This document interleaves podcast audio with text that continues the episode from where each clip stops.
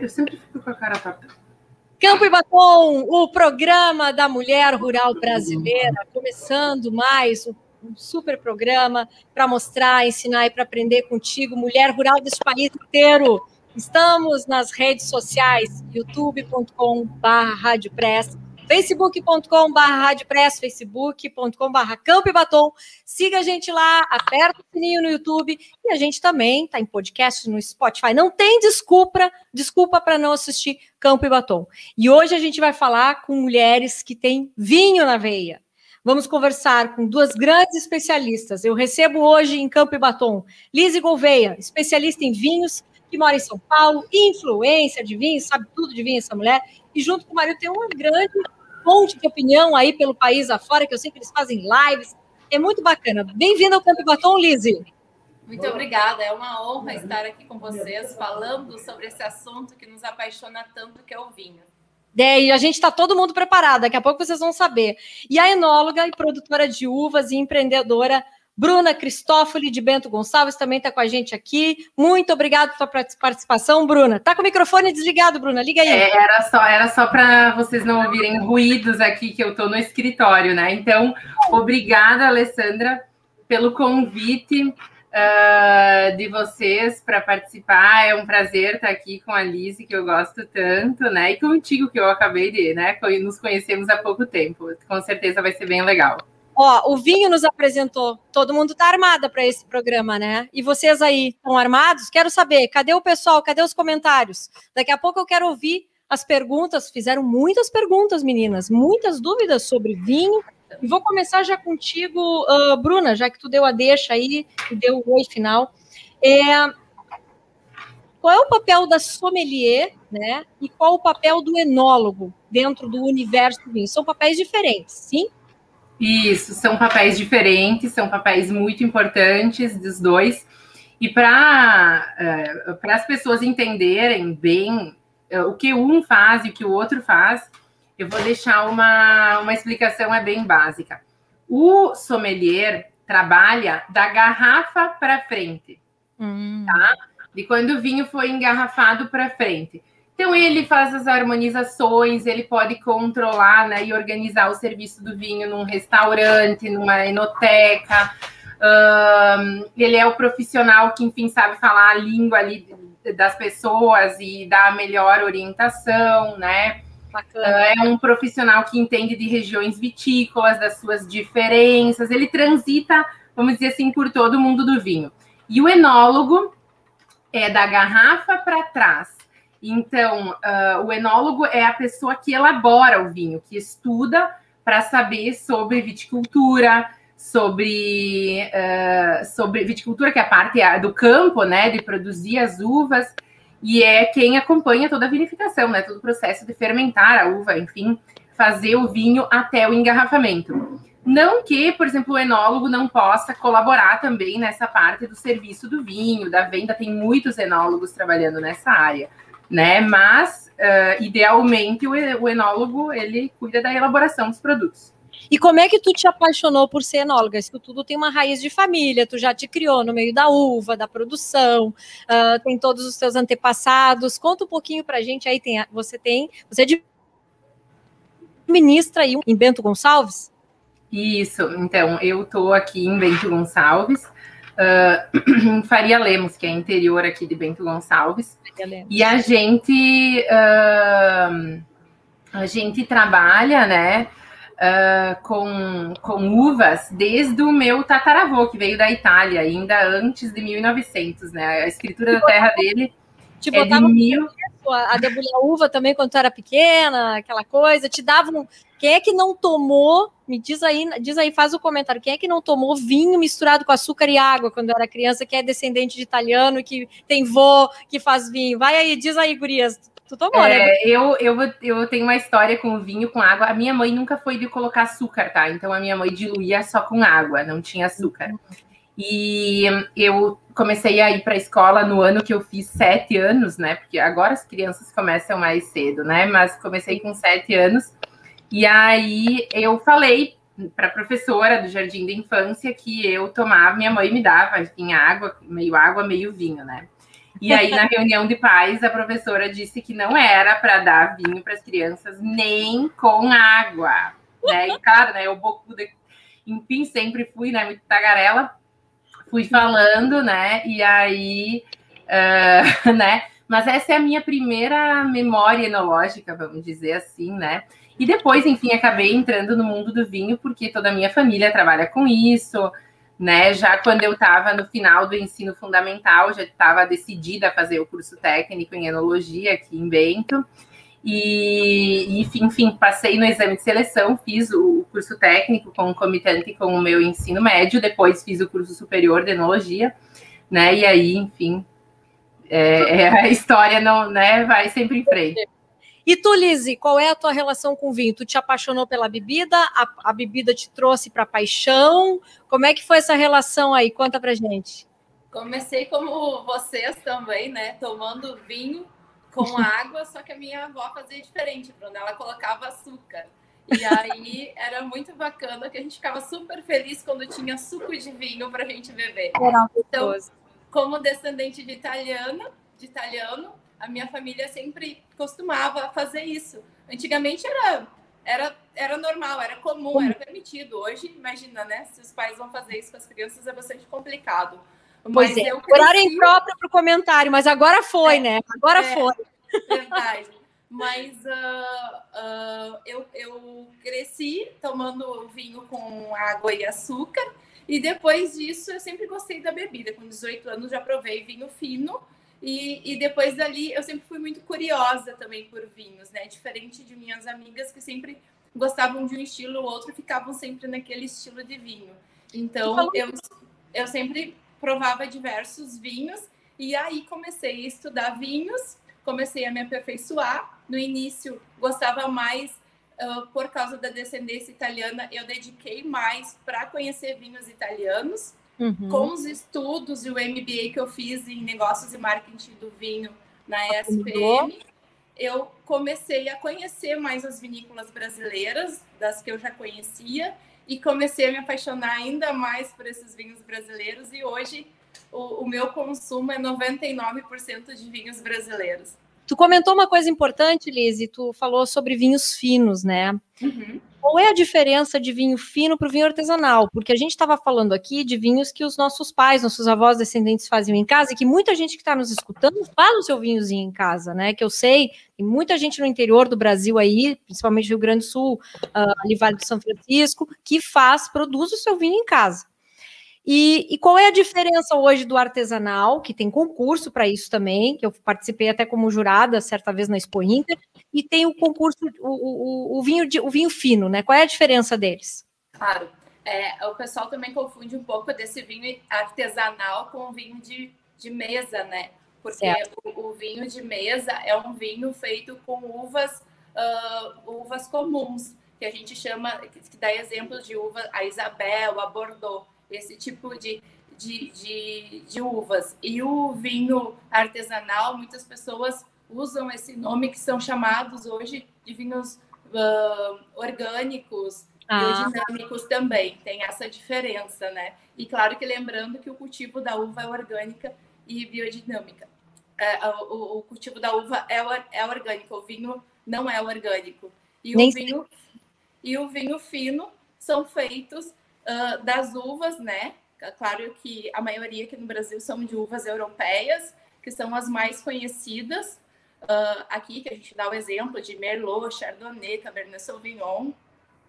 E eu estava estudando, tinha nós, nós no Brasil, o Brasil é privilegiado com uvas, né? Nós temos mais de 100 tipos de uva no país, nem todas acho que são para o vinho, isso eu não pesquisei, mas vocês podem confirmar para mim. Nós temos mais de 100 tipos de uva e também tem muita uva que se adaptou e foi criada aqui no país para melhorar os vinhos brasileiros, não é? Não é, dona, dona enóloga Bruna? Bom, então, aqui no Brasil nós não temos nenhuma variedade de uva autóctone, nós não temos nenhuma espécie botânica de uva nativa daqui, né? Ou, ou nós temos as uvas dos vinhos finos, como a Lise bem explicou, né? Merlot, Cabernet, Chardonnay são uvas oriundas da Europa, da espécie Vitis vinifera. Uhum. E para os vinhos de mesa, que também a Lise comentou, os vinhos uh, comuns, né? São usadas uvas de origem americana, elas são autóctones do leste dos Estados Unidos, são de espécies botânicas diferentes daquela das uvas finas que são oriundas da Europa, tá? Elogiado, por sinal. Como? Que é muito elogiado, por sinal, o vinho europeu Isso. da Califórnia é um, é um, dos melhores, sempre muito elogiado. Eu, sempre, eu não provei, eu só escuto que é bom. Você tomara, com certeza. Então, a gente uh, tem essa, essa questão, então, uh, um antecedente, né? A primeira parte da minha explicação. E aí, seguindo, uh, a gente tem aqui várias variedades de uvas finas, né? Então, algumas já foram muito cultivadas, como o caso da Sangiovese, da Peverella, essas uvas que a gente nem mais ouve muito. Temos as uvas finas de origem francesa, Cabernet, Merlot, Chardonnay, que são difundidas não somente em todo o Brasil, mas no mundo inteiro. E uh, a gente tem, aonde a Alessandra comentou, uvas desenvolvidas aqui no Brasil. Então, o que, que elas são? São uvas híbridas, tá? Desenvolvidas pelo Programa de Melhoramento Genético da Embrapa, o Vivinho. Algumas são mais adaptadas ao clima tropical, tá? Então, é o caso, uh, por exemplo, da, daquelas uvas sem semente, a clara, a linda, a morena, é tudo no, nome de mulher que tem essas uvas, tá? Todos nomes lindos. Aí também tem um desenvolvimento de uvas para vinhos de mesa, como a, uh, e suco de uva, como a Cora, por exemplo, a Carmen, essas uvas aí. Uh, e, por exemplo, uva para vinho de mesa, como a Lorena, tá? Que dá um vinho de mesa aromático muito, muito bom. Se você não souber, você vai achar que é vinho moscato, tá? É ótimo. Isso, todas as. É. E uvas. É, e, e, uvas, assim, ó, também mais voltadas, por exemplo, para o clima tropical, que eu digo para produção de suco, tipo no Nordeste, sabe? Então, lá tem. Uh, uh, são uvas que tem que aguentar aquele calor todo ali do sudeste uh, para cima, né? A gente tem produtores de suco no Mato Grosso, produtores em Goiás, enfim. Né? Então, a gente tem esse, esse patrimônio genético desenvolvido com know-how brasileiro adaptado às nossas condições. Então, a gente usa uma variedade que tem alguma uma aptidão enológica maior mas tem alguns, uh, algumas deficiências em relação a, ao, a resistência a doenças fúngicas e tal. E aí a gente usa uma variedade americana junto que vai, que tem essa resistência. Tá. Então vamos dizer que une o útil ao agradável. É. Olise, uh, essa tua, essa preferência nacional, né? Qual é o vinho hoje que é o mais preferido hoje no Brasil, que tem a característica como o vinho que mais agrada o brasileiro? Deve ter uma, uma, uma variedade, uma qualidade. Na verdade, qualidade a gente tem bastante, né? é. bastante de sobra, como eu falo. Mas, assim, dizer especificamente qual o vinho, o Brasil é um país muito uh, tropical, né? A gente não pode escolher o, o, uma uva específica, um vinho uh, específico porque ele é continental, é, é muita, é muita, são muitas opções. Mas a gente sabe aí que, que agrada bastante os paladares, como a gente falou antes, né? O Merlot é um vinho bem visto, né? O pessoal agrada bastante, bem é, mais fácil de beber. Os espumantes são fáceis de beber também. O vinho branco Chardonnay, o Sauvignon Blanc também é bastante conhecido. Muito bom. O, Uh, também de tintos tem o Cabernet Sauvignon, o Taná, então tem diversas uvas aí que vem se destacando, o Syrah, né? Tem Syrah em, em todas as regiões, praticamente com maior expressão de, de produção no Brasil. Acho que a gente tem para todos os gostos. Vinhos. O Syrah é, um, é, uma qualidade de, de uva, de vinho mais, mais suave, mais ácida, mais tanina, é, porque tem, ele, tem é um... bem, ele é bem mais estruturado, né? É um vinho ah. que que, que tem um, uma estrutura bem maior, uma complexidade bem maior. Não é um fácil de beber, não. Que não é muito gosto das mulheres, né, Eles tem uns vinhos que agradam mais o público feminino, inclusive a indústria começou, ó, a Bruna já vibrou, começou, a indústria, quando eu falei indústria, ela já, oi, é, começou a investir mais nisso. Fala um pouquinho, Liz, vou deixar tu falar, Bruna, também, vou deixar. Fala, Liz, como é que é essa tendência feminina de de degustação de vinhos? Pois então, a tendência feminina é bastante curioso, né? O que eu percebo hoje no mercado e acompanhando várias gurias, né? Chamo assim, porque também sou gaúcha, e uh, a gente acompanha e percebe, né, o quanto o paladar feminino avançou, né? Hoje não existe mais o vinho para mulheres, eu defendo isso, porque ah, o pessoal dizia, ah, vinho para mulher é o vinho mais leve, mais fraco, mais mais docinho e não são todas que gostam de vinho assim. Existem as que gostam, a gente respeita e indica vários vinhos espetaculares de, dessa de, desse estilo, mas também tem aquelas que gostam de uma potência, de um vinho mais forte, de um vinho mais estruturado, sabe? Então, tu gosta desse tipo de vinho, Lizzie? Ah, eu gosto. Gosto bastante. Campo e Batom, o programa da mulher rural brasileira. Olha aí as perguntas da mulherada que está participando do programa hoje à tarde. Muito obrigada pela participação, Ana Paula Tessaro. Que bom ver as mulheres, que as mulheres estão cada vez mais tendo papel de destaque no mundo dos vinhos. Parabéns, meninas. A Natália Cuceira também, excelente conteúdo, excelentes convidadas. A Lúcia Rogério também mandando abraço. Sou a prova de que avançou mesmo. E com a ajuda da Lise, ó, te elogiando, Lise. obrigada. A Heloísa Vilela dando parabéns também para nós, excelente live. E aqui, meninas, eu quero trazer uma pesquisa. Não faz, faz um, um tempinho já que foi feita essa pesquisa, mas é bem interessante, tá? É, foi publicada em 2014 pelo Instituto de Ciências Biomédicas, tá? Da Universidade Federal do Rio de Janeiro. A revista Food Quality and Preference apontou que as mulheres têm um paladar mais apurado e conseguem distinguir sabores que os homens normalmente não conseguem quando provam a bebida. Bruna, qual é o teu comentário a respeito? É verdade isso? Tu, como enóloga, percebe isso? Como é que é a tua relação de enóloga nesse mundo masculino de fazer vinho? Porque é um mundo masculino, né? Então, assim, olha, eu acho que eu não sei exatamente de que maneira foi uh, desenvolvida essa pesquisa, né? Mas eu, a gente tava brincando, né, ali no começo, né? Eu, eu particularmente, por exemplo, acho a minha mãe uma degustadora muito melhor do que o meu pai percebe mais as sutilezas, apesar de, né, não de ser o conhecimento prático, né, empírico deles, né, de, de nenhum dos dois ter estudado nada especificamente sobre isso, né. Eu também acho que, como a Alice comentou, não existe assim, ah, um vinho para mulher. Ainda tem assim um, né, uma fala assim, ah, esse vinho é vinho de mulher. Não dá mais para usar esse tipo de comentário, porque a, pelo menos, olha, eu, eu tô aqui na loja da vinícola todos os sábados, tá?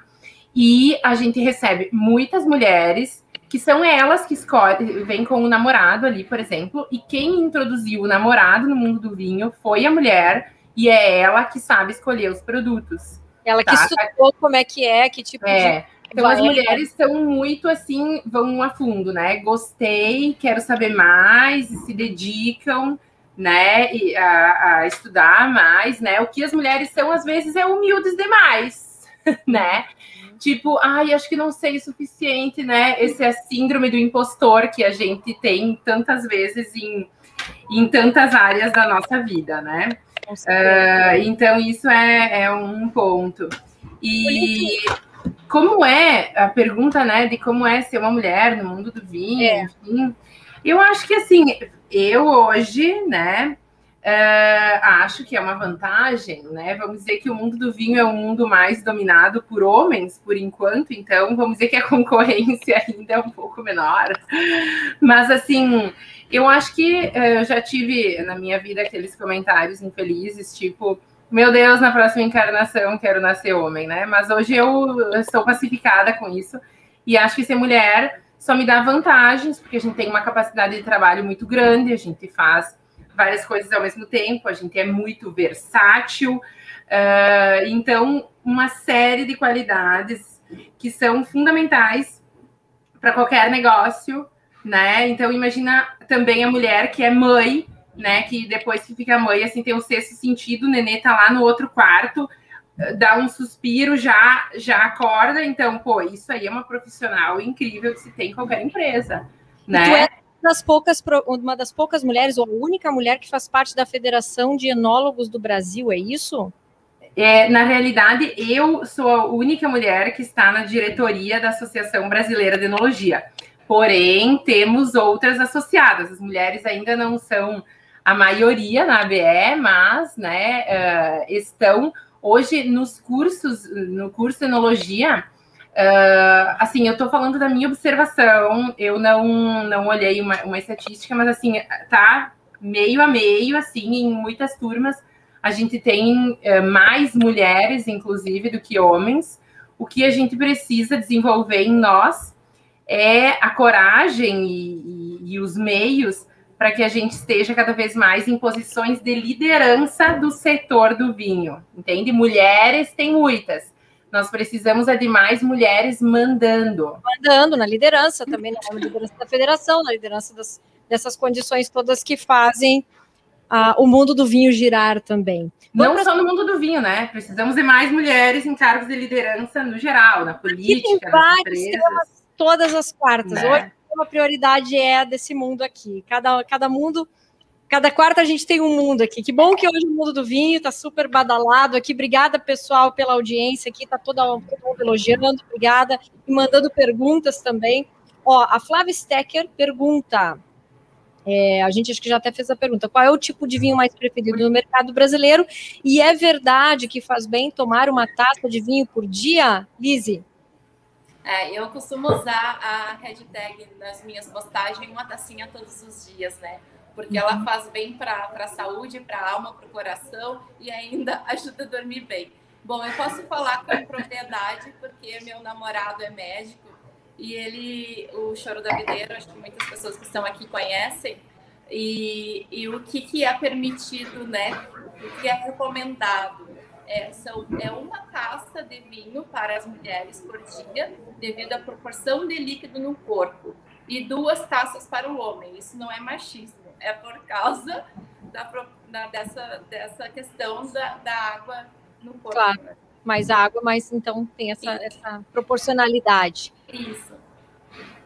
Bom, a Alessandra Climinot também fez várias perguntas de São Paulo, né? Parabéns, meninas, pelo programa como se deve servir o vinho.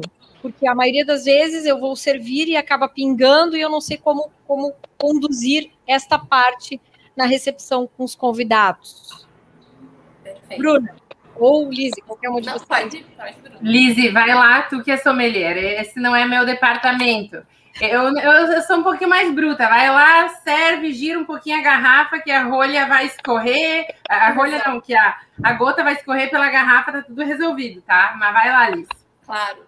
Vou aproveitar e mostrar aqui pro pessoal. Aqui, a, não tô conseguindo mostrar. Tá, tá bem, tá na mira. Aí a gente serve. Uh, normalmente existe um, um corta-gotas, que é bem fácil de encontrar em diversas lojas de vinho você coloca ele aqui dentro e quando você vai servir, ele não pinga. Mas se você for servir, você serve e dá uma giradinha que não vai pingar e você volta. Às vezes acontece, claro, de pingar, escorrer no rótulo, mas isso não vai ser problema nenhum na hora de você servir o seu vinho. É super tranquilo. Muito bem. O importante é consumir. Exatamente. Não é o que sai da, o que sai da garrafa para o copo, esse é que importa, né? Exato. Uh, como devemos armazenar garrafas de vinho em casa? Bom, uh, eu acho que assim a gente deve guardar elas, né? Os vinhos que tem rolha, tá? Esses com rolha, de preferência deitados.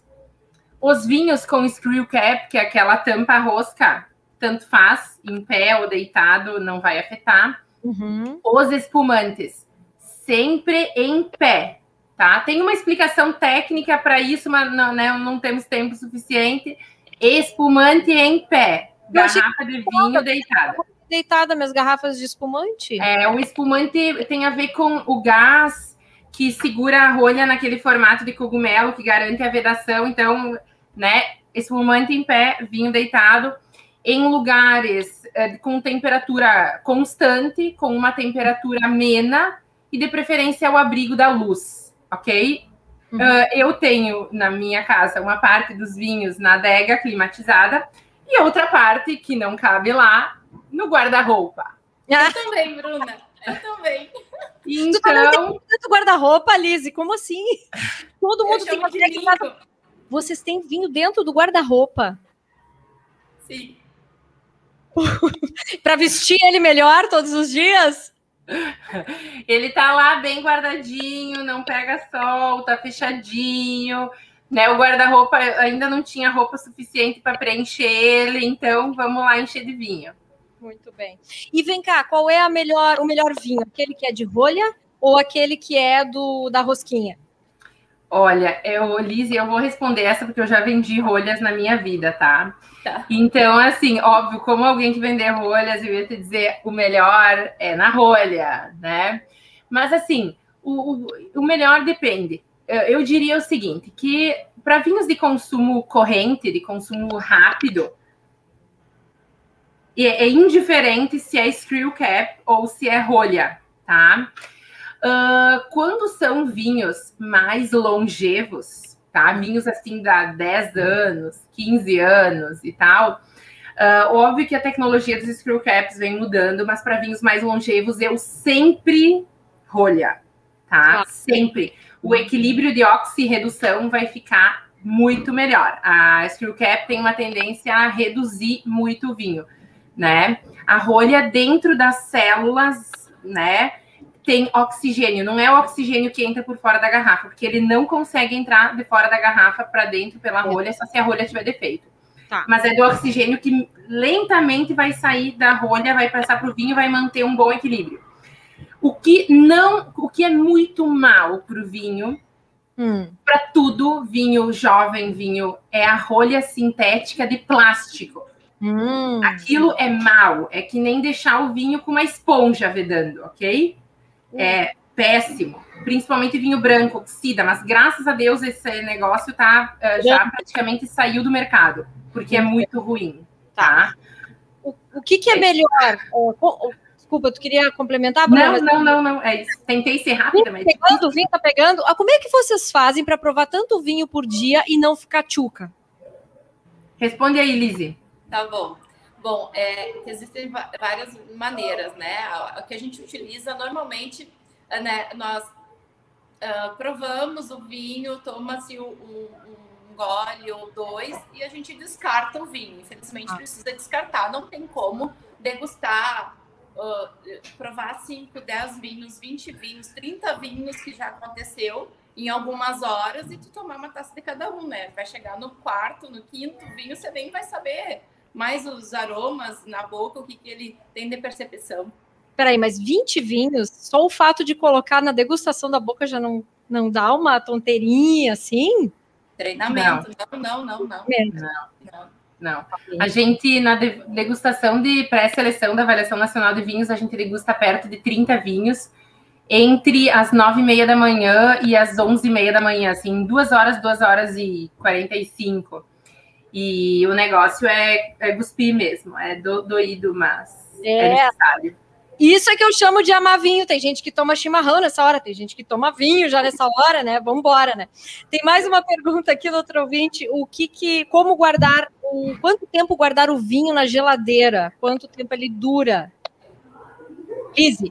Tá, eu vou responder depois a Bruna, a Bruna complementa, então. É, normalmente eu costumo deixar o vinho branco na geladeira de dois a três dias. Tá? O vinho branco ele suporta esse tempo. Eu acho um tempo saudável para ele esse período na geladeira. O tinto eu recomendo dois dias. E o espumante, na minha percepção, por experiência própria, ele precisa ser aberto e consumido no mesmo dia.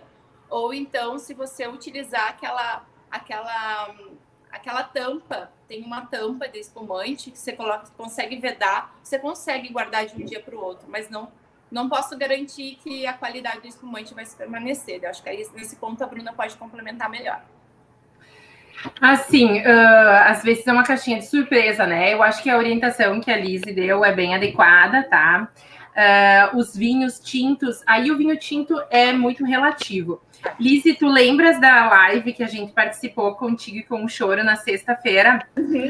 Uh, nós abrimos uma garrafa de Taná. O Taná é uma uva que adora oxigênio, tá? É um vinho que gosta muito de ar, tá? E a gente abriu a garrafa e deixou aberta fora da geladeira, só com a rolha assim colocada por cima. E nós fomos beber novamente ontem à noite, uhum. que era terça-feira. Tá. O vinho estava um espetáculo, tá? Tem outros vinhos no geral assim. Uh, uma regra que eu pessoalmente uso. Vinhos mais leves, sabe? Aqueles vinhos. Ah, sabe, vamos dizer um vinho abaixo de 50 reais. Um vinho fino assim, um vinho mais leve. Não é um vinho para muita filosofia, para beber mesmo, tá? E aí o que acontece? Esses vinhos geralmente não é para guardar tanto tempo e também não é para permanecer tanto tempo com a garrafa aberta. Graças tá? a Deus. É, e aí os vinhos mais longevos, vinhos com mais tanino, mais corpo, né? Vinhos que passaram por carvalho, porque a madeira de carvalho tem uma pequena oxigenação, né? A madeira é porosa, então são vinhos que aguentam mais o oxigênio, tá? Então esses você pode deixar mais tempo a garrafa aberta. Se é um vinho mais velho, ele até vai ter um bom período que ele vai evoluir para positivamente, né? Então, acho que podem seguir, de, de maneira geral, a orientação da Lise, né? E vocês vão ver que muitas vezes, se vocês têm um vinho uh, um vinho que estava guardado há muito tempo e você abre, é melhor abrir de manhã para beber de noite, às vezes, né? Ele é precisa. Quanto mais tempo, gente, o vinho ficou fechado, você vê a safra que está escrita na garrafa, assim, o ano, tá? Tem o, dos vinhos safrados, quanto mais tempo ele tiver, geralmente mais tempo aberto ele precisa para pôr para fora todos os seus aromas que estavam lá fechados na garrafa fechada, que é um ambiente extremamente redutor. Olha Mas o que interessa é beber. É isso aí. Né? Outra pergunta aqui: uh, quanto mais velho o vinho, melhor o vinho? Não? Não. Quer responder aí, Lizzie? Vai lá. Na verdade, é, isso é uma questão que as pessoas acham, né? De que o vinho, quanto mais velho, melhor. É, hoje em dia a gente encontra vinhos fantásticos aí, a gente pode citar a própria safra de agora, 2021, a safra 2020, são vinhos maravilhosos, né? A 19, a 18, enfim, infinitas que a gente pode citar aqui, a Bruna melhor do que eu pode falar disso também. Então, são vinhos uh, jovens, uh, não querem dizer que esse vinho ele é fácil de beber, existem vinhos muito estruturados, com, com, com bastante complexidade, são fabulosos, assim como Existem vinhos espetaculares também, 2004, 2003, e aí você vai baixando as datas também. E acontece muito, o que, que acontece de vinhos antigos é a forma que você armazena esse vinho. E, e, é importante você saber onde você comprou esse vinho também. Porque se você comprou em uma vinícola, em uma loja especializada, você pode, na, na vinícola você tem a garantia de como eles guardaram esse vinho, armazenaram para você receber ele e levar para sua casa. Dependendo onde você pegou esse vinho, pode estar exposto ao calor, à luz, a qualquer claridade, pode ter alteração. Então, esse vinho antigo não quer dizer que ele esteja bom. Este é o programa Campo e Batom das mulheres que guardam vinho no guarda-roupa. E a Lúcia Romana também está dizendo, eu também, no guarda-roupa do meu quarto. Ela está se identificando muito com vocês, gurias. Adorei, adorei. Então, a gente vai fazer só um programa sobre vinhos de guarda-roupa. Olha, dá até nome de rótulo de vinho aí, quem sabe, né? Meninas, mais uma pergunta. Nossa, tem um monte de perguntas. Vamos espichar um pouco mais o programa hoje aqui, produção. Vamos, tem vinho. ah, aqui, ó. Uh, tá, quanto tempo fica uma garrafa? Já perguntei. Um, o que devo analisar na hora de fazer a compra de um vinho para saber se ele é bom, né? pergunta da ouvinte Alessandra. Minha xará. Bom, eu vou, vou, vou começar respondendo esse. Antes eu queria dar um alô para o Sérgio, que está ali, nosso cliente, que está nos seguindo aí pelo Facebook, e a Natália. A Natália tem um perfil que ela também comunica sobre vinhos, né? Ela esteve aqui na vinícola, na Vindima, né? Nessa última Vindima, então foi bem legal. Bacana. E uh, o que, né? A pergunta: como é que eu sei se o vinho é bom na hora de comprar? Bom, você vai lá na mãe Diná, pede para a mãe Diná te dizer: Mãe Diná, veja se esse aqui é bom. A Bruna é Bom, então, assim, nossa querida Alessandra, essa tua pergunta é muito difícil da gente responder, mas eu vou tentar, vamos tentar ajudar, né? Então, assim, a gente só vai descobrir se ele é bom se a gente provar ele, afinal, né? E também a gente tem que ter em consideração que vinho é gosto pessoal. E tem a ver com. É que nem pedir indicação de filme. Você pode pedir o filme para alguém. Esse, ah, esse filme é maravilhoso. E aí você vai assistir, diz, ai meu Deus, perdi aqui tempo, fiquei tentando assistir até o final para ver se ele melhorava e é horrível, né? Então, vale às vezes a intenção. Muito... Uh, então, a gente compra vinho pela amizade, é, amizade também, né? É. Então, o que eu diria assim, coisas importantes, pô, vê aonde você comprou o vinho, observa como eles tratam o vinho, porque às vezes o enólogo fez um vinho muito bom e você comprou num lugar onde o vinho fica, ficou num lugar quente, mal acondicionado, aquele vinho oxidou, ficou excessivamente à luz, né? Então aquele vinho, pô, era para ser era para ser um vinho bom e você comprou um vinho que estava oxidado, que não estava legal e tal. Uh, quando você vai comprar vinho, por exemplo, no supermercado, que às vezes uh, tem, sei lá, vamos pensar num vinho abaixo de 50 reais que tem a safra escrita no rótulo. Né? Geralmente um vinho branco procura pegar o, sempre o mais recente possível, né? Então agora a gente está em junho de 2021. Você já vai encontrar vinhos 2021 no rótulo, depois eu vou falar isso aí que a Liz está mostrando.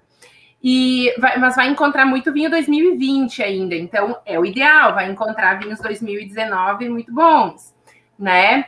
Uh, então sempre vai procurando, né, no branco vindimas mais recentes. Ô, Lise, no... tu estava mostrando um vinho aí, quero saber, fala mais sobre esse vinho, o que, que tu estava. É, indicação, né? indicação, vamos lá, é a hora. Claro, é a hora. só um pouquinho só um pouquinho que deu. Fica óbvio pegando. Deu ruim, deu ruim aí. Peraí. A culpa não foi minha, foi do meu cachorrinho, tá? Desculpa. Tá bem. Aqui. Eu o... também tenho um cachorrinho aqui, ó. Meu cachorrinho. o, o Intuição 2020 é um Chardonnay barricado. Instinto, Lizzie! A minha amada Bruna Cristófoli.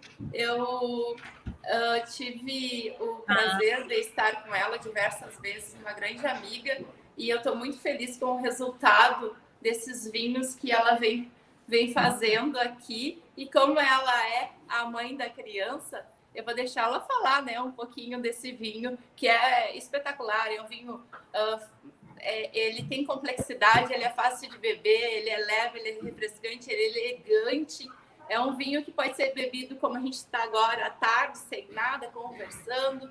É um vinho para beber com as amigas, é um vinho para você uh, tomar no seu jantar, no seu almoço, qualquer hora. Fantástico. Te inspirou é. aonde para fazer o vinho que ela está elogiando tanto, Bruna? Pronto, e a gente nem combinou e eu tô bebendo o mesmo, tá? E não mandaram mim, por quê? Eu juro. A gente não combinou. É, então, então é o seguinte, isso aqui, vocês acreditam em coincidência? É por isso que nós estamos aqui as três, Tava né? No roteiro, tá? Esse é. Bom, então esse vinho é, é, é bem é um vinho é, emblemático assim aqui para nós. É o primeiro vinho branco barricado que a vinícola faz, né? O instinto. Liz instinto, instinto não é intuição. Não, Mas não tem problema. Mas eu vou dizer um negócio para vocês que estão nos assistindo. Tem cupom. Quem quiser comprar, tá? Pelo nosso site, anota aí. Tem um cupom com 15% de desconto na primeira compra que se chama Primeira 15, ok? Primeira 15, é vamos lá. Site vinhoscristofoli.com.br. Vai lá na nossa loja virtual, tem Entra Primeira lá. 15. Olha aí, presente. Exclusivo, e Batom aqui, ó. Todo mundo já ligadinho. Vai lá correndo para pegar primeiro. E aí, ele é um, é, ficou. É, a gente fez uma única barrica de 500 litros. Ficou muito equilibrado as notas de carvalho com a fruta, eu, eu, né? Mas, é, obviamente, eu sou suspeita em falar. Mas, Ale, eu só quero terminar minha explicação sobre como comprar vinho sem falar com a mãe de Ná, tá? E então o negócio é o seguinte: tem que seguir aquelas regrinhas que eu falei lá no começo. Espumante, quando ele tá no mercado é para você beber, tá? A garrafa de espumante, tudo que tinha para envelhecer, envelheceu na própria vinícola, tá? Então não vai pegar a garrafa de espumante e deixar na estante ali para vai ficar um horrível, tá? Então espumante é para beber logo, né? Ver como que é o lugar onde você pretende comprar, conserva o vinho e guie-se pelo seu gosto, ok? Não seguir apenas pelo que o Vivino falou, né? Então vai lá, prova, porque às vezes aquilo que é bom para o seu amigo pode não ser bom para você, ok? E no geral, as pessoas que mais entendem de vinho são pessoas humildes, que vão te ensinar e que não vão ser arrogantes. Quando a pessoa chegar e quiser assim ficar uh, cantando, ai, porque eu entendo disso, porque eu entendo aquilo, duvide, ok? Prove o vinho. É provar que não vai não seguir por rótulos, experimenta, experimenta com humildade, sabe? Não seguia por preço, porque assim, para comprar vinho bom, caro, não precisa ser inteligente, é só preciso ter dinheiro. Muito bom. E gente faz boas escolhas. Muito maravilhoso. Meninas, vamos ter que encerrar daqui a pouco. O programa está se espechando aqui. Eu quero encerrar com a seguinte pergunta, com o seguinte comentário de vocês. Uh, primeiro com a Lise, qual o futuro das mulheres no mundo do vinho? Como você enxerga daqui 20, 30 anos uh, as mulheres nesse universo aí do vinho? Você que está vivendo tudo hoje. Bom, eu, eu, eu quero ver ainda muito mais mulheres nas vinícolas. Eu já acompanho várias mulheres nas vinícolas hoje, né? mas como usar as palavras da Bruna que ela disse antes, a gente quer ver mais mulheres tomando a frente, estando à frente das vinícolas, estando à frente do setor do vinho também. E, e, e, esperar que eu nunca tive problema por ser mulher no mundo do vinho, nunca tive nenhum preconceito e espero que quem esteja passando por isso nunca mais precise passar, né? Que futuramente isso para essas pessoas seja, seja uma solução que, que já passou. Maravilha. Bruna, outra pergunta para ti. Quem quiser entrar nesse mundo do vinho, do, do, turi, do enoturismo, que é um, é, um, é um mundo que tu participa, né? Que tu criou também, não só como enóloga, mas também como empresária.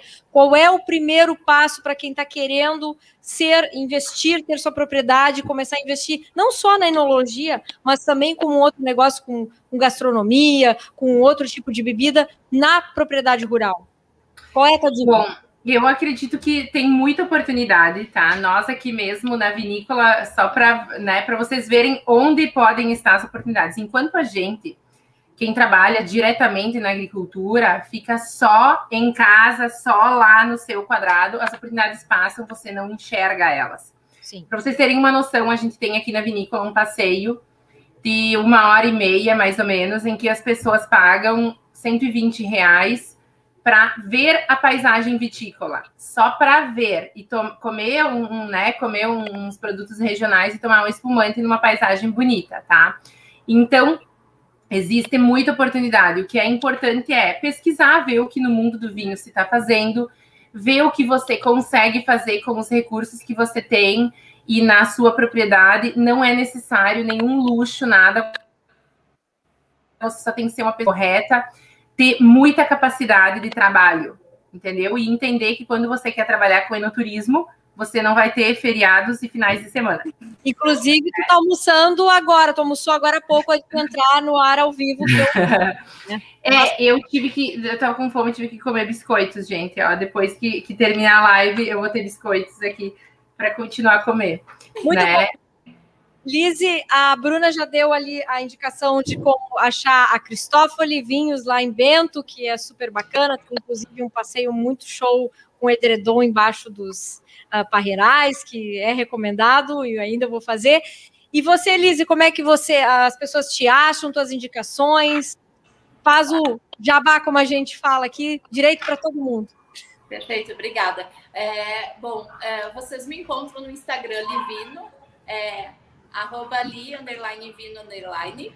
Lá eu dou várias dicas de vinho brasileiro e também tento mostrar essa parte toda do enoturismo, enoturismo que hoje uh, o Brasil está com várias propostas incríveis, inclusive na Bruna a gente já fez né, esse programa, inclusive na época da Vindima. Então tem várias oportunidades para as pessoas conhecerem, quem quiser visitar as vinícolas também. E a gente sempre dá dicas, né?